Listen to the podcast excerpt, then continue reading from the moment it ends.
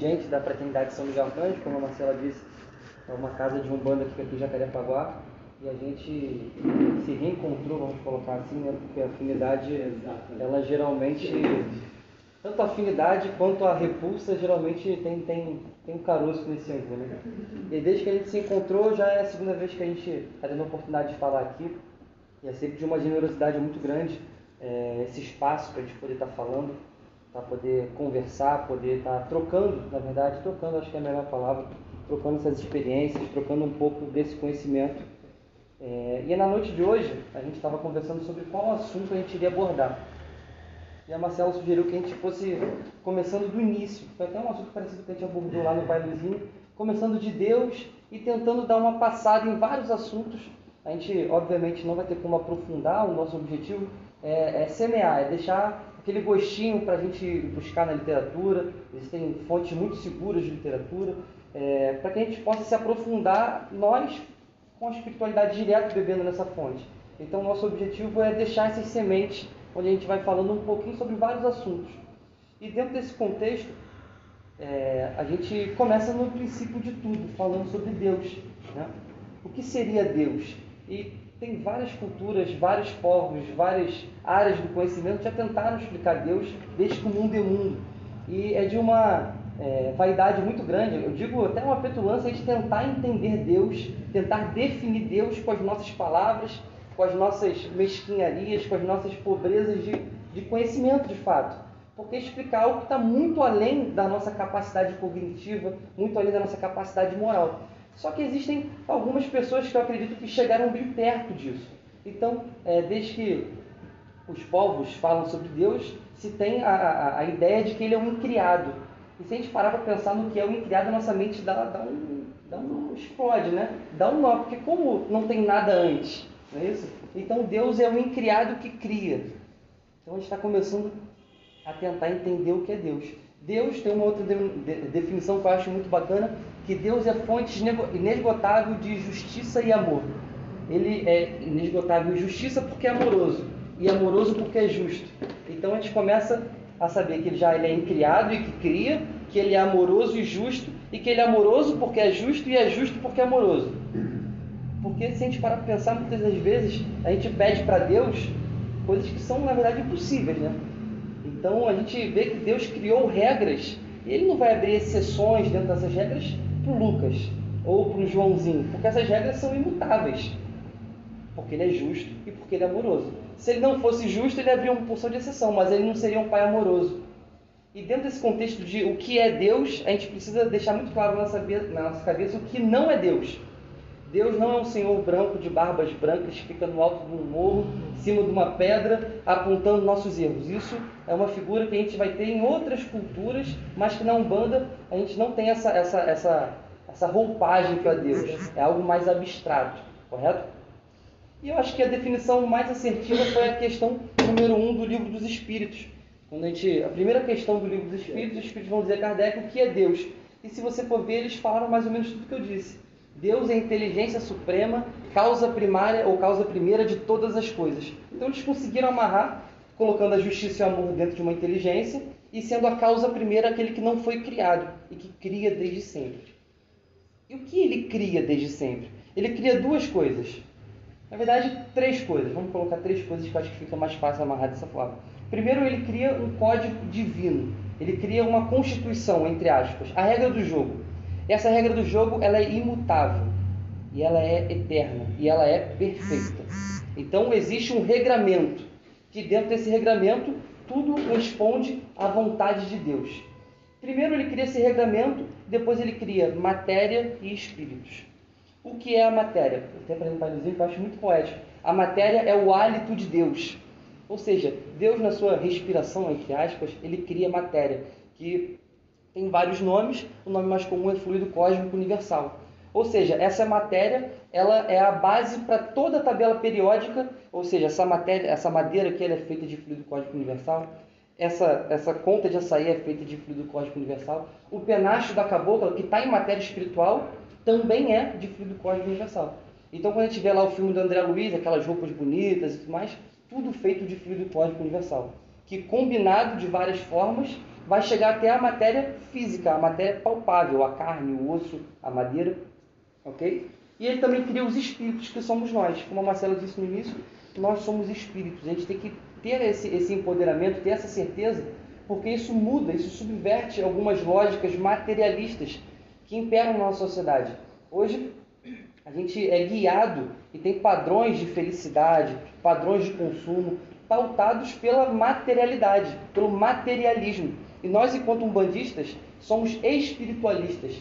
Não que a gente vai negar a vida material, não que viajar não seja muito bom, ter um carro novo seja muito bom, comprar uma roupa nova seja muito bom, mas a gente não pode ser guiado pelas e somente pelas leis da matéria. A gente tem que expandir, como a Marcela também disse no início, a nossa consciência, entendendo que estamos aqui de passagem.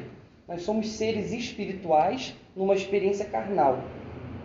E esses espíritos, eles são criados todos iguais. Todos nós fomos criados iguais, todos nós. Simples e ignorantes, todos. Simples matéria, no, bruta. matéria bruta. Simples no sentido de únicos.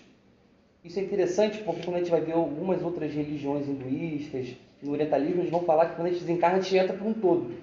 E a gente, enquanto ensinamentos trazidos por Kardec, nós somos únicos. Então, eu, Lucas, tenho uma carga de conhecimento e quando eu desencarnar, eu vou continuar tendo essa mesma carga de conhecimento. Então, eu fui criado simples e ignorante. Tudo que eu conquistei nessas muitas encarnações, fruto do meu próprio esforço. Isso é algo muito importante principalmente para quem tem é, contato com as gerações mais novas, onde tudo é muito fácil. Tudo não tem esforço nenhum. Você quer comer, você pede mais food. Você quer um carro, você pede pelo telefone, tudo pelo telefone. Isso vai atrofiando um pouco a nossa capacidade de se esforçar, de ser resistente, de ser resiliente. Isso é uma lei de Deus, a lei do trabalho e a lei do progresso. Quando ele criou aquelas leis, ele colocou lá a lei do trabalho e a lei do progresso. Ou seja, você tem que se esforçar para poder ser quem você quer, para poder conquistar o que você quer. Isso não só materialmente, de faculdade, de casa própria, espiritualmente. Se você quer ser uma pessoa mais paciente, você tem que se esforçar para adquirir essa paciência. Ninguém vai te dar essa paciência. Deus não vai vir com uma pílulazinha de força. Você toma aquela pílula e fica muito forte a vida. Não, Ele vai te dar condições onde você vai ter a, a, a, possibilidade de suportar, de ser resistente. Vai colocar no seu caminho pessoas que vão testar isso na, na, sua, na sua própria evolução moral, a gente vai encontrar pessoas que vão nos fortalecer. Porque aquilo que nos é diferente nos engrandece, nos fortalece. Isso faz parte dessa lei do trabalho. Nada é dado a ninguém. Tudo é necessário esforço. E dentro desse contexto é muito interessante porque nós, nós somos muito simples e ignorantes ainda. Naquela escala né, de, de, de evolução que a gente vai evoluindo, a gente ainda está muito aqui no início. Se não fosse, a gente não estaria aqui nesse momento agora, encarnado em Jacarepaguá, no Rio de Janeiro, estaria em alguma colônia espiritual, estaria lá em Aruanda, estaria em outro contexto. Se a gente está aqui, é porque a gente está muito no início dessa caminhada. A gente é muito simples e muito ignorante ainda. Só que Deus ele é tão interessante que ele tem uma pedagogia dentro daquelas leis, onde quem já galgou aquele conhecimento, quem já aprendeu aquela, aquela lição, tem a possibilidade de agora ensinar quem não aprendeu. E não é isso que seu arranca-toco, boca jurema, seu cobra coral, seu rompe-mato, seu sete flechas nos fazem? Eles já aprenderam várias lições e agora eles vêm nos ensinar essas lições. Isso é tão interessante que num macro, está falando de espíritos bem evoluídos, mas quando a gente olha num macro ainda maior, a gente chega à figura de Jesus. Jesus, ele foi o espírito mais puro que a gente teve contato. E ele estava tão evoluído há 4,5 bilhões de anos atrás que ele recebeu direto de Deus a missão de fundar uma escola. Então ele já estava no último grau, já estava lá no PhD, e ele, PhD em, em pedagogia, vamos colocar assim, ele recebeu a missão de fundar uma nova escola. E aí ele, 4,5 bilhões de anos atrás, pega toda aquela matéria sideral, condensa e começa a formar um novo planeta. E a escola é esse a Terra é esse planeta, é uma escola. A gente está aqui para aprender. Então o diretor é Jesus, e ele vai ter uma série de ajudantes, coordenadores, monitores, instrutores, pessoas que vão nos ajudar a manter essa escola funcionando e o principal, nos manter matriculados, aprendendo. Ah, mas eu não aprendi, vai repetir de ano, vai voltar tantas vezes quanto for necessário. Dependendo se você tiver um pouco mais maduro, você pega uma dependência, você vai safando ali de outra forma, mas a gente vai aprender lições. Muitas das vezes na nossa vida a gente fala assim: caramba, eu estou passando por essa mesma situação num outro lugar de novo e já passei por isso três vezes e não aguento mais, já porque possivelmente você não aprendeu o que tinha que ter aprendido. Às vezes lidar com aquele tipo de pessoa, lidar com aquele tipo de situação, você vai puxar essa matéria quantas vezes for necessário para você poder aprender aquilo, tirar pelo menos aquele 7, 7,00 e passar de ano. Passar raspando. E é tão interessante que seu Sete Encruzilhadas, o caboclo que fundou a Umbanda, ele, ele de uma maneira muito simples, como os caboclos dos pretos velhos fazem, pegou todo esse conjunto divino de pedagogia de um ensinar outro e colocou na primeira, na, na primeira fundação da Umbanda, os fundamentos da Umbanda. Ele disse: com aqueles espíritos que saberem mais, nós vamos aprender, e com, e com aqueles que souberem menos, nós vamos ensinar, e a ninguém viraremos as costas. O que ele está querendo dizer? Com aqueles que já são monitores, a gente vai aprender. Com aqueles que estiverem aprendendo alguma coisa, a gente vai ensinar, porque não somos tão simples e tão ignorantes que não somos capazes de ensinar nada. Ele sempre é capaz de ensinar alguma coisa. E a ninguém viraremos as costas. Então, todo mundo está matriculado. Emmanuel vai dizer que a gente tem, a época, a época a população era menor, mas que para cada encarnado tinham três desencarnados. Então a gente deve ter uns 30 bilhões de espíritos matriculados nesse planetinha azul. Desses 30 bilhões não é possível que a gente não tenha condições de ensinar uma porção de coisa para um monte de gente. Assim como não tem uma porção de gente que sabe muito mais do que a gente. Então essa é a pedagogia divina, onde quem está no topo da montanha vai ensinar quem está ali embaixo. Olha, não bota a mão aí não, escorrega. Aqui você vai precisar segurar firme, bota o pé aqui. E vai, eles vão nos ensinando. Isso não só no campo espiritual, mas no campo material. Você pega um, um, um, a descoberta da penicilina, a descoberta da energia elétrica. São grandes missionários que aprenderam muito da questão da intelectualidade e vêm para nos ensinar. Porque não é só a questão moral do coração, do perdão, da humildade, a questão da inteligência. São as duas alavancas que Deus nos deu para a gente crescer. A gente cresce intelectualmente e cresce moralmente. Geralmente a gente cresce muito mais rápido nas questões da inteligência e o coração é mais difícil. É muito mais fácil você decorar a tabuada do que você perdoar 70 vezes 7. É muito mais fácil a gente passar num concurso do que a gente ter uma vida inteira de humildade. Então, o nosso poder cognitivo ele é maior do que o nosso poder do coração na maioria das pessoas, mas vai do nosso treino, do nosso esforço, da lei do trabalho. E dentro desse contexto, é muito interessante porque há 4,5 bilhões de anos atrás, Jesus cria esse planeta junto com outros espíritos puros, cria esse planeta e é um planeta primitivo. Kardec ele vai definir, eu acho que é uma definição muito consciente, ele vai definir os mundos, essas muitas escolas, em cinco tipos de classe, vamos colocar assim. Então tem o um mundo primitivo, o um mundo de provas e expiações, o um mundo de regeneração, o mundo feliz e os mundos ditosos. A gente está na nossa segunda série. Então a gente era um mundo primitivo, que começou a ser construído há 4,5 bilhões de anos atrás, e algumas fontes vão dizer que ali, há mais ou menos 15 mil anos atrás, a gente deixou de ser um mundo primitivo. Então, mais ou menos 15 mil anos, 15 mil anos atrás, a gente estava no período que a, que a ciência vai chamar de paleolítico superior, quase no neolítico, lá no Homem das Cavernas, quando a gente começou a ter um senso de comunidade, a gente se tornou um planeta de provas e expiações. A gente subiu um grau. E agora, a gente está num momento de transição, que já começou tem algum tempo e vai durar um bom tempo ainda, onde a gente está numa nova transição de fase, onde a gente está saindo de um ponto de provas e expiações e passando por um planeta de regeneração. E qual é o boletim? Qual que é a regra para a gente poder mudar tanto do de primitivo para provas e expiações e agora de provas e expiações para o de regeneração? Qual que é a regra, as provas? É o sentimento de fraternidade. Esse que é o grande pulo do gato. Quanto antes a gente entender que nós somos irmãos, independente se se a pessoa é muçulmano e o outro é judeu, é cristão, é árabe, independente disso, independente de orientação sexual, independente de orientação religiosa, independente de, de credo, enfim, de cor, de tudo que a gente pode imaginar que nos divide, quanto mais divididos, quanto mais agressivos, quanto mais vaidosos, quanto mais orgulhosos, mais difícil a gente vai passar de fase. Quanto mais fraternos, a gente vai passar de fase mais rápido. É interessante porque quando eu estava preparando essa palestra, é, eu lembrei de um, de um texto que eu vi um tempo atrás, que até postou no Instagram quando eu, quando eu, quando eu encontrei, que perguntaram para uma grande arqueóloga onde surge a fraternidade. Então, é Margaret Mead, o nome dela, uma das maiores arqueólogas, descobriu várias coisas incríveis, e perguntaram para ela numa aula na faculdade, quando que a humanidade se fundou? Quando que a gente pode dizer que a gente deixou de ser simples, entre aspas, macacos e passamos a ser homo sapiens sapiens? Quando a gente começou a ser é, é, sociedade? E aí você imagina que vai ser quando descobriu fogo, vai ser quando começou a fazer um anzol diferente, ou quando... E ela nada disso. Ela falou a partir do momento que a gente consegue datar e encontrar fósseis humanos com fraturas de fêmur cicatrizadas. E eu falei, caramba, ela foi longe.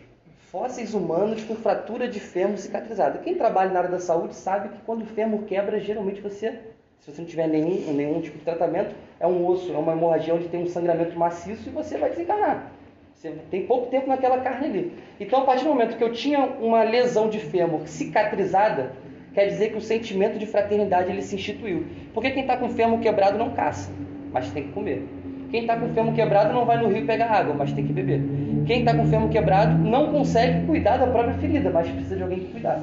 Então, a partir do momento que a gente conseguiu cuidar de alguém, entender que ele não é só importante quando está produzindo, que ele é importante porque ele é meu irmão, porque eu me vejo nele, ali a gente, isso casa mais ou menos a frase da cientista com a frase dos espíritos, mais ou menos 15 mil anos atrás, a gente se torna um planeta de provas e expiações, onde a gente já vem encarnando há muitas e muitas e muitas vezes. Todos nós tivemos centenas de encarnações, todos nós vivemos em países diferentes, com realidades diferentes, com credos, com poderes aquisitivos diferentes, com doutrinas religiosas diferentes. Então, muitos de nós aqui já encarnou como é, é, é, oriental, ou como europeu, ou como na América do Sul, como africano.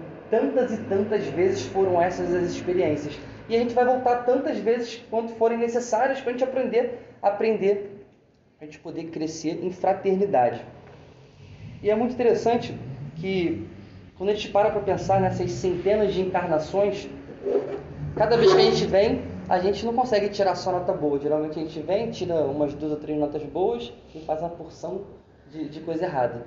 Então, você pensa aqueles grandes filmes de guerra que a gente via, o senhor feudal, o rei, o príncipe, o cara tinha uma capacidade de fazer tanta coisa boa, e o que, que ele fazia com aquilo?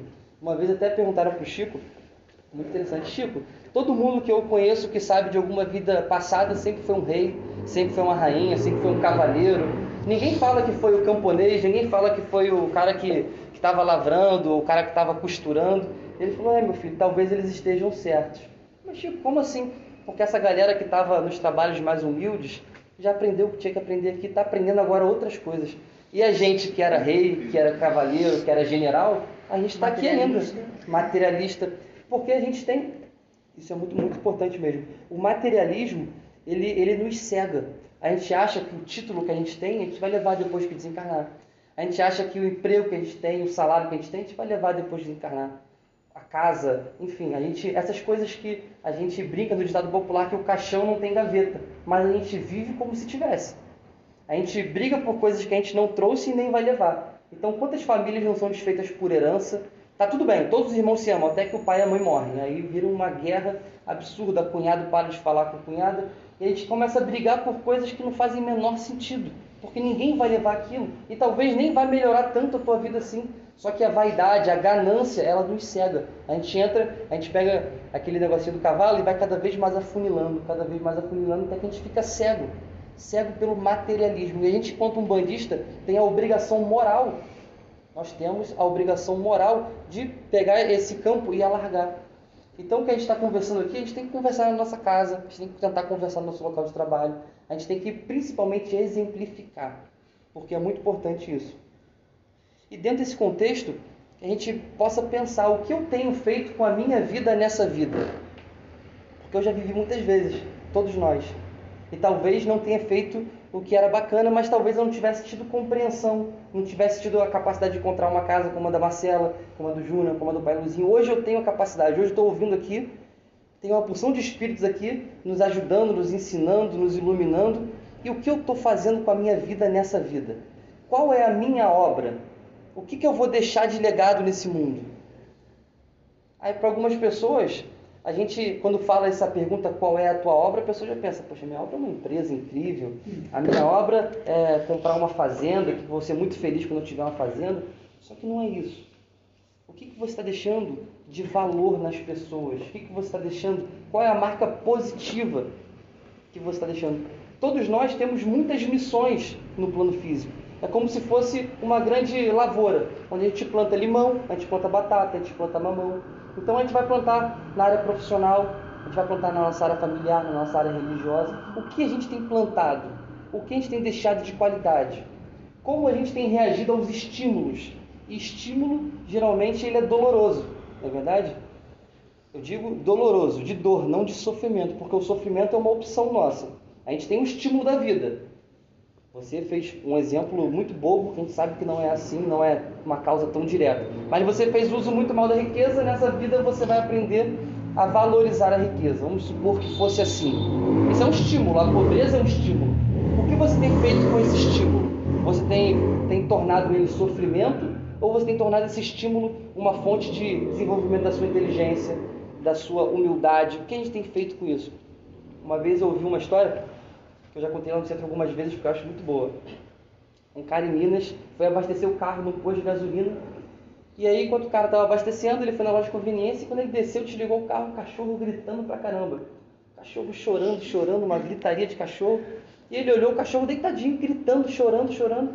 Ele foi lá, comprou o café que ele tinha, voltou, pagou. Só que ele estava tão encucado com aquilo que ele falou para o frentista: por que esse cachorro está chorando tanto?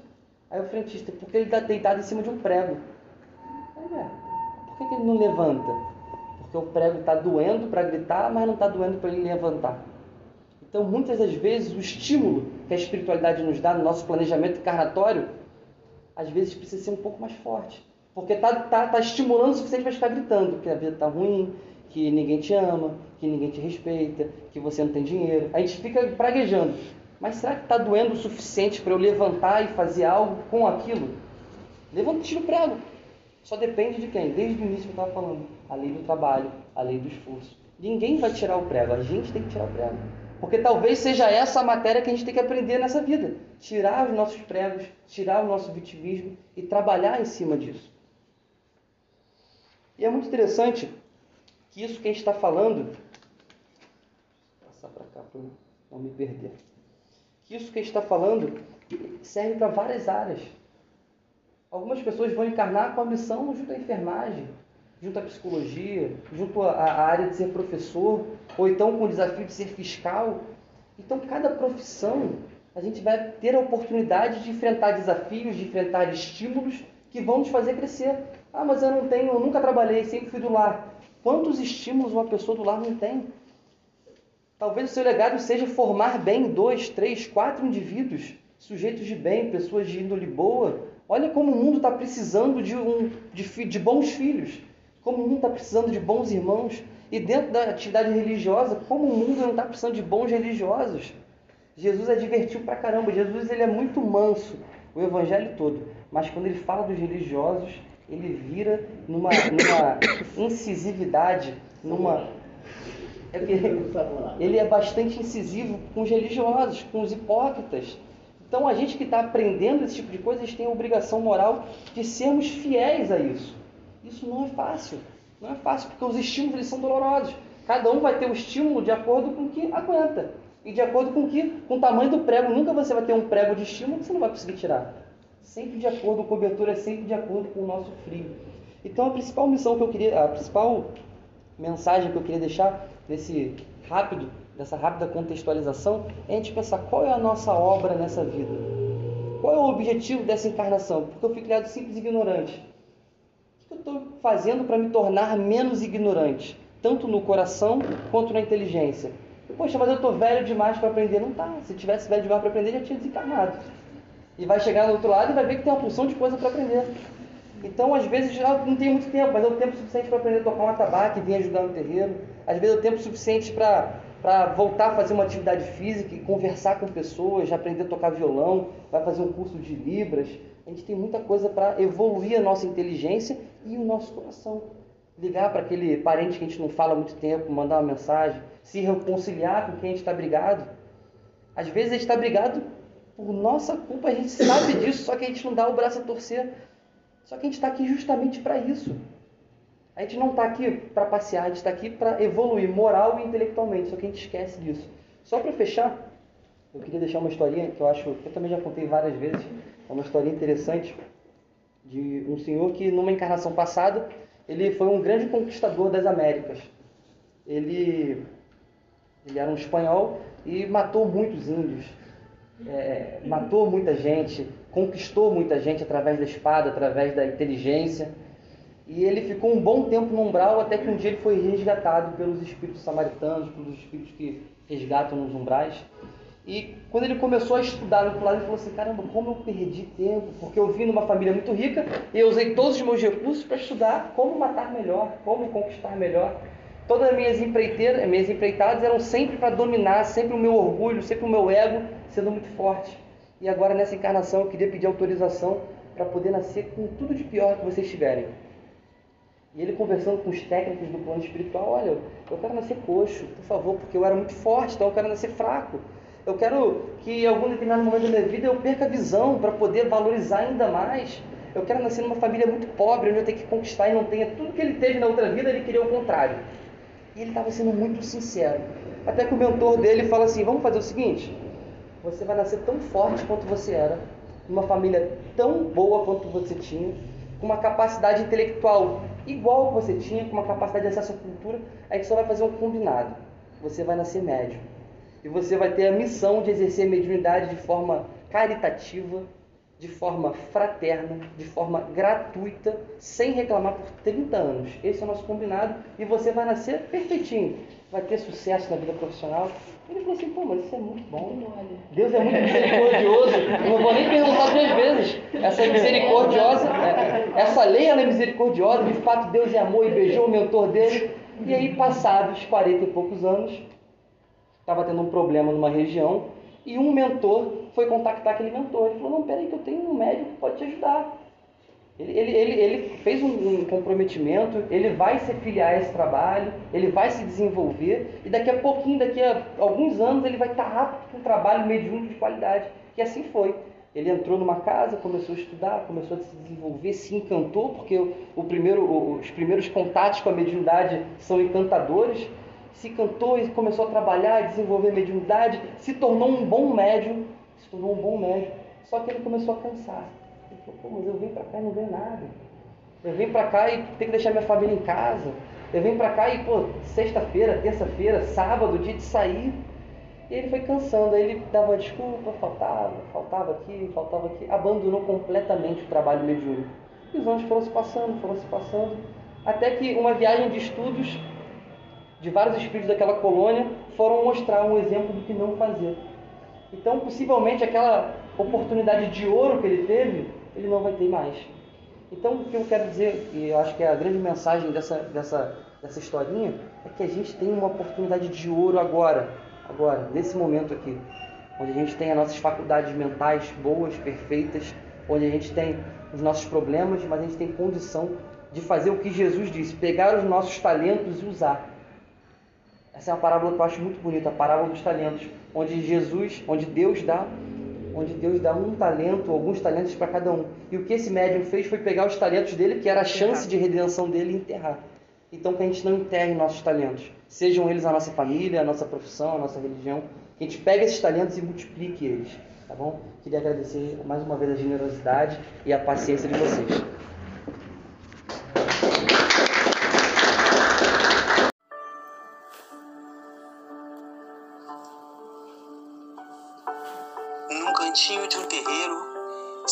Sentado num banquinho, pitando seu cachimbo, um triste preto velho chorava.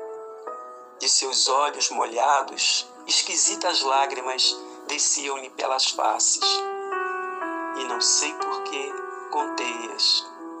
Foram sete. Na incontida vontade de saber, aproximei-me e o interroguei. Fala, meu preto velho, Diz ao teu filho por que externas assim uma tão visível dor. E ele suavemente respondeu: Estás vendo esta multidão que entra e sai? As lágrimas contadas estão distribuídas a cada uma delas. A primeira eu dei a estes indiferentes que aqui vem em busca de distração para saírem ironizando aquilo que suas mentes ofuscadas não podem conceber. A segunda, a esses eternos duvidosos que acreditam desacreditando na expectativa de um milagre que seus próprios merecimentos negam. A terceira, distribuir aos maus, aqueles que somente procuram a Umbanda em busca de vingança, desejando sempre prejudicar um seu semelhante. A quarta, aos frios e calculistas que sabem que existe uma força espiritual e procuram beneficiar-se dela de qualquer forma e não conhecem a palavra gratidão. A quinta chega suave, tem o riso e o elogio da flor dos lábios, mas se olharem bem o seu semblante, verão escrito: Creio na Umbanda, nos teus caboclos e no teu zambi, mas somente se vencer o meu caso, ou me curarem disso ou daquilo. A sexta eu dei aos fúteis que vão de centro em centro, não acreditando em nada, buscam aconchegos e conchavos, e seus olhos revelam um interesse diferente. A sétima, filho, notas como foi grande e como deslizou pesada. Foi a última lágrima, aquela que vive nos olhos de todos os orixás Fiz doação dessa aos médios vaidosos que só aparecem no centro em dia de festa e faltam as doutrinas.